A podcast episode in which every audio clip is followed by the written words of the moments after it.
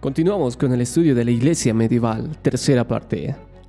Veremos el Santo Imperio Romano, la separación de las iglesias latina y griega.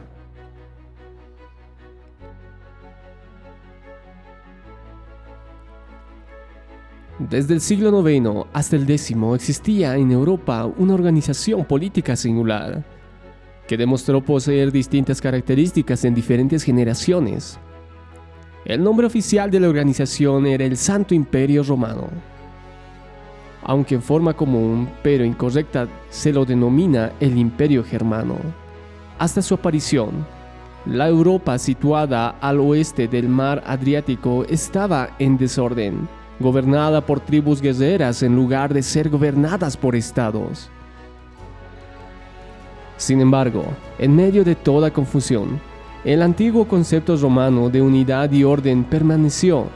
La aspiración de un imperio a ocupar el lugar de aquel que, aunque caído, aún era tenido en veneración tradicional. En la última parte del siglo VIII se levantó uno de los hombres más grandes de todos los tiempos, Carlos el Grande.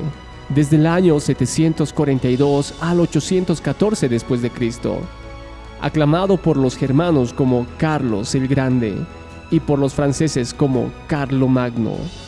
Era nieto de Carlos Martel, el vendedor en Tours, en el año 732 después de Cristo. Isei de los francos, que era una tribu germana que dominaba una gran parte de Francia. Carlos se constituyó a sí mismo en amo de casi todos los países en la Europa occidental, al norte de España, Francia, Alemania, los Países Bajos, Austria e Italia. Un imperio en verdad, al visitar a Roma el día de Navidad del año 800 después de Cristo, fue coronado por el Papa León III como Carlos Augusto, emperador de Roma, y fue considerado como sucesor de Augusto, Constantino y los antiguos emperadores romanos. Reinó sobre todo su vasto dominio con poder y sabiduría. Era un conquistador, reformador, legislador, protector de la educación y de la iglesia. En teoría, su imperio duró por espacio de mil años, pero solamente por un corto tiempo su autoridad sobre Europa fue real.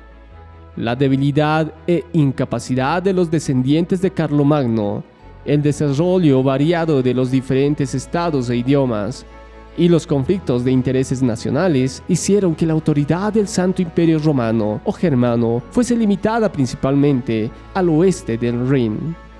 Aún en Alemania, los estados menores llegaron a ser prácticamente independientes. Guerreaban unos con otros y la mayor parte del tiempo estaban solo nominalmente bajo el dominio del emperador.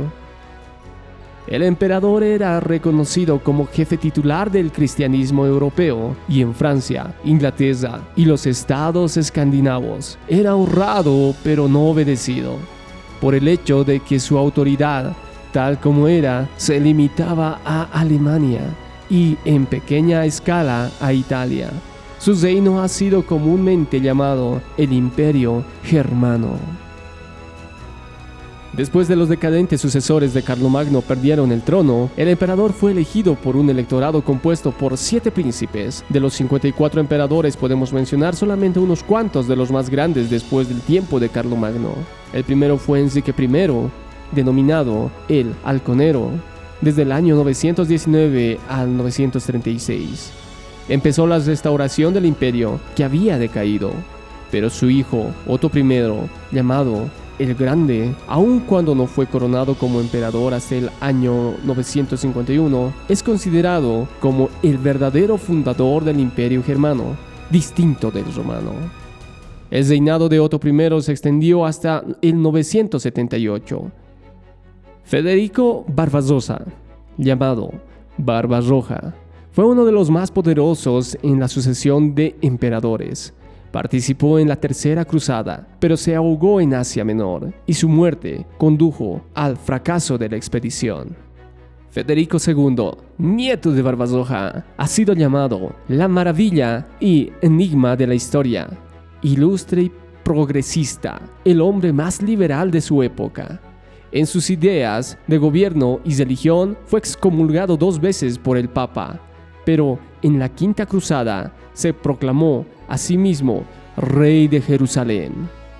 Rodolfo de Habsburgo, fundador de la Casa de Austria, recibió la corona imperial en el año 1273, cuando no significaba mucho más que un título sin valor, pero obligó a los príncipes y varones a someterse a su autoridad. Desde su época, Austria era el estado más poderoso en la Confederación Germana y casi todos los emperadores eran descendientes de él, los archiduques de ese país. Carlos V, emperador al principio de la Reforma. Desde el año 1519 al 1556, era también gobernante hereditario de Austria, España y los Países Bajos. Hizo lo mejor que pudo, pero sin éxito, para sostener todos los países que estaban bajo su dominio en la religión antigua.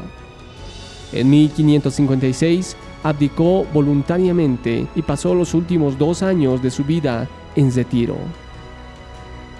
Por muchos siglos, durante la historia temprana del imperio, hubo fuerte rivalidad y algunas veces guerra entre los emperadores y los papas.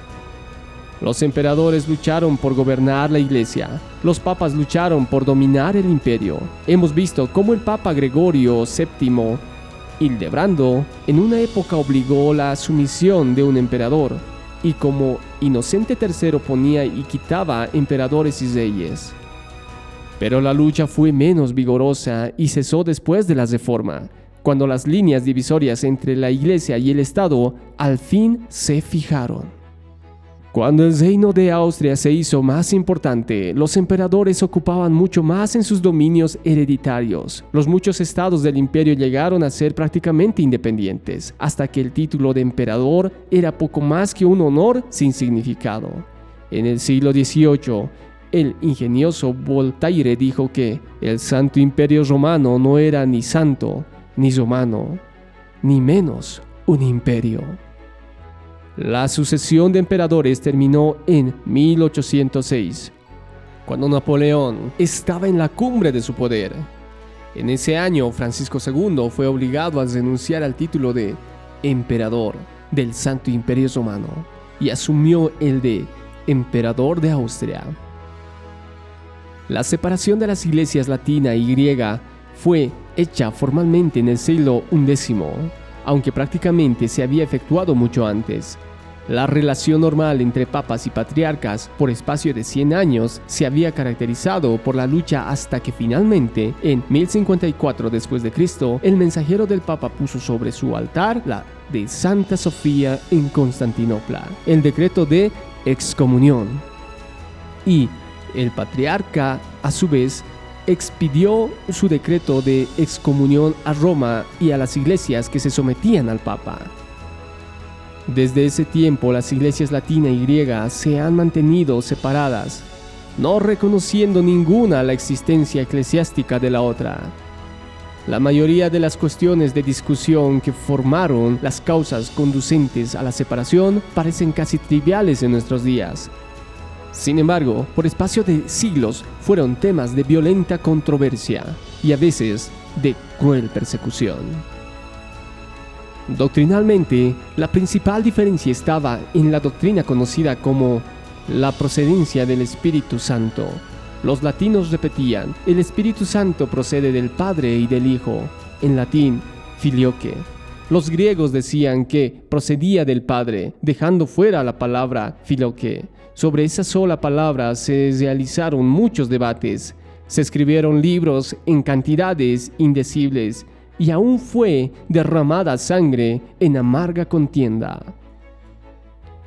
En las ceremonias de la iglesia, diferentes usos llegaron a ser costumbre en el oriente y occidente, y estas costumbres fueron formuladas en leyes. El matrimonio de los sacerdotes fue prohibido en las iglesias occidental, pero sancionado en la oriental. Actualmente, en toda la iglesia griega, todo sacerdote de pueblo que lleva el título de papa, equivalente a padre entre los católicos romanos, debe ser hombre casado.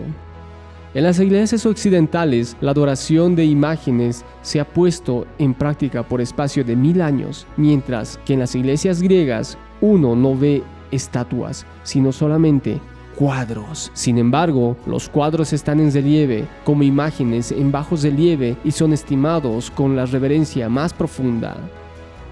En el servicio de la misa, pan sin levadura, es decir, la hostia, es usado en las iglesias romanas, mientras que en la comunión griega se distribuye pan común, como protesta contra la observancia judía del séptimo día. Surgió la práctica del ayuno en sábado en el occidente, pero nunca se observó en el oriente. Más tarde, el día de ayuno católico romano fue cambiado al viernes, el día de crucifixión de nuestro Señor. Pero más profunda que estas diferencias de ceremonias para causar la separación de las iglesias latina y griega fue la causa política de la independencia de Europa del trono de Constantinopla. En el establecimiento del Santo Imperio Romano después del 800 después de Cristo. Aún después de la caída del antiguo Imperio de Roma en 476 después de Cristo, la idea imperial aún tenía fuerza y los nuevos reinos de los bárbaros, los godos, francos y otras razas de una manera vaga se consideraban teóricamente como bajo el emperador de Constantinopla. Pero cuando el Santo Imperio Romano fue establecido por Carlomagno, tomó el lugar del antiguo imperio en forma separada e independiente de los emperadores de Constantinopla. Un Estado independiente necesitaba una iglesia independiente.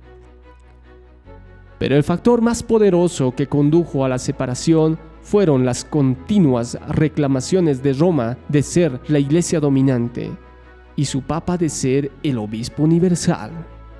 En Roma la iglesia dominaba gradualmente el Estado. En Constantinopla la iglesia estaba sumisa al Estado. De manera que era inevitable el cisma entre las dos secciones con conceptos opuestos y la separación final de las dos grandes divisiones de la iglesia vino, como ya hemos visto, en el año 1054 después de Cristo.